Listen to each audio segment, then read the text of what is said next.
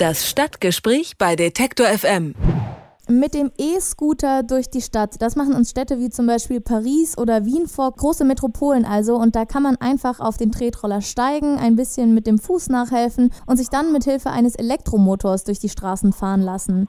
Das Ganze, das soll jetzt auch in Bamberg möglich werden, zumindest wenn es nach den Stadtwerken geht. Die haben dafür ein Verleihsystem für E-Scooter gestartet und der Pressesprecher der Stadtwerke Bamberg, Jan Giersberg, der erklärt mir jetzt, wie das Ganze funktioniert. Hallo, Herr Giersberg. Hallo, Frau Huber. Ja, Bamberg ist die erste Stadt, die sich traut. Warum ist es in Deutschland so schwer, E-Scooter durchzusetzen?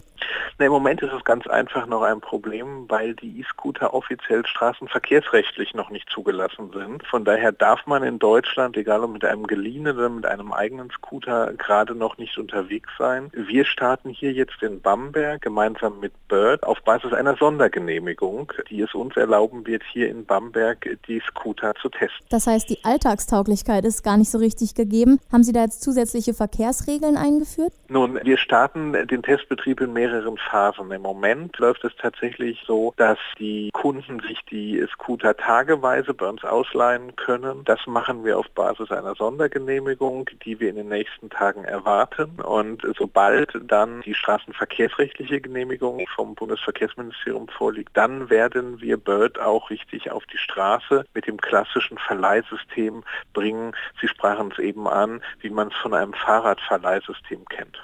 Und gibt es bestimmte Gefahren, die durch die Roller im Straßenverkehr entstehen oder warum ist die Nutzung bis jetzt nicht erlaubt? Da bin ich tatsächlich der falsche Ansprechpartner. Das ist äh, vermutlich eher ein Thema des Bundesverkehrsministeriums, warum es die bislang in Deutschland nicht gibt. Klar ist aber auch, dass es sich hier um ein neues Verkehrsmittel im Straßenverkehr handeln wird. Und deshalb ist es uns auch wichtig, hier in Bamberg ganz behutsam an die Sache ranzugehen und erstmal einen Testbetrieb zu starten, um Erfahrungen zu sammeln und dann zu lernen, ist das etwas, mit dem man das ÖPNV-Angebot in Bamberg ergänzen kann oder äh, funktionieren E-Roller anders als in anderen Städten und in anderen Metropolen der Welt in Bamberg nicht. Das heißt, Sie warten noch auf eine Genehmigung und das Ganze ist ein Test. Kann man also jetzt gerade schon mit dem E-Scooter durch Bamberg fahren und wenn nein, ab wann? Wir starten an diesem Samstag, am zweiten Adventssamstag, mit einem Testrollern, um die Bamberger ganz behutsam mit den Funktionalitäten dieses Rollers vertraut zu machen. Sobald wir dann eine Sondergenehmigung haben, kann man sich hoffentlich noch vor Weihnachten diese Roller auch tageweise kostenlos bei uns ausleihen, um dann im Straßenverkehr auch seine Wege mit dem Roller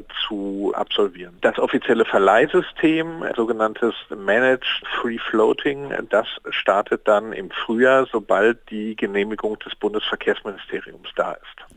Was kostet das dann so, wenn ich mir dann einen Roller nehmen möchte? Wenn Sie später einen Roller über die Bird-App sich ausleihen, kostet das pro Ausleihvorgang einen Euro und zusätzlich nochmal pro gefahrener Minute 15 Cent. Und jetzt haben wir vorhin die Nähe angesprochen zu E-Bikes oder generell Fahrrädern mit Ausleihsystemen. Was ist da der Vorteil oder vielleicht auch ein Nachteil davon?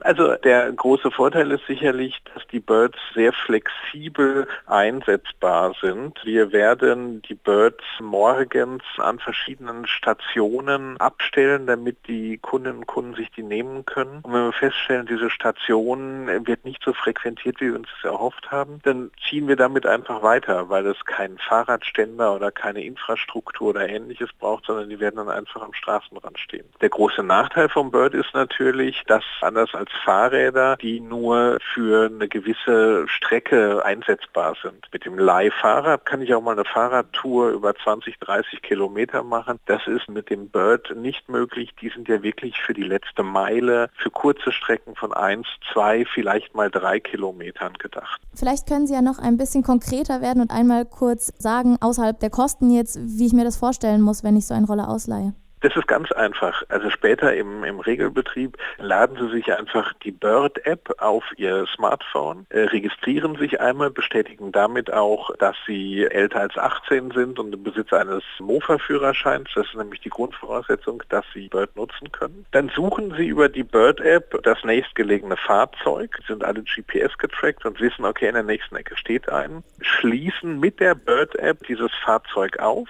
Das funktioniert, indem Sie einen QR-Code an dem Fahrzeug äh, scannen. Dann können Sie losfahren und wenn Sie am Ziel angekommen sind, machen Sie genau selbiges. Sie scannen den QR-Code ab und schließen damit das Fahrzeug wieder zu. Und dann lassen Sie es einfach am Straßenrand stehen, dort wo es niemand stört, so wie Sie auch sonst Ihr Fahrrad abstellen würden. Und dann war es das für Sie. Abgerechnet wird, wie gesagt, über die Kreditkarte, die Sie in der App hinterlegt haben. Die kommende Testphase wird wahrscheinlich Auskunft über Nutzungszahlen geben, aber wissen Sie da jetzt schon eine Tendenz oder haben sozusagen schon rückgehört von der Annahme durch die Bürger und Bürgerinnen in Bamberg? Also nach den ersten Veröffentlichungen ist das Echo enorm. Es ist natürlich auch eine Studentenstadt und gerade die Studierenden freuen sich auf Bird, freuen sich vielleicht auch auf die Möglichkeit, zwischen Vorlesungen schnell von einem Standort zum nächsten zu kommen. Die tatsächliche Nutzung wird sich aber auch in den nächsten Monaten ergeben. Wir starten ja mit 100 Fahrzeugen und werden dann relativ schnell wissen, ob 100 Fahrzeuge genug in Bamberg sind, ob wir mehr brauchen und vor allen Dingen, wo wir die einsetzen, ob die ausgewählten Standorte, an denen die morgen stehen, die richtigen sind oder ob wir nochmal innerhalb Bambergs diese sogenannten Bird-Nester verschieben müssen, weil die Nachfrage an anderen Standorten viel höher ist.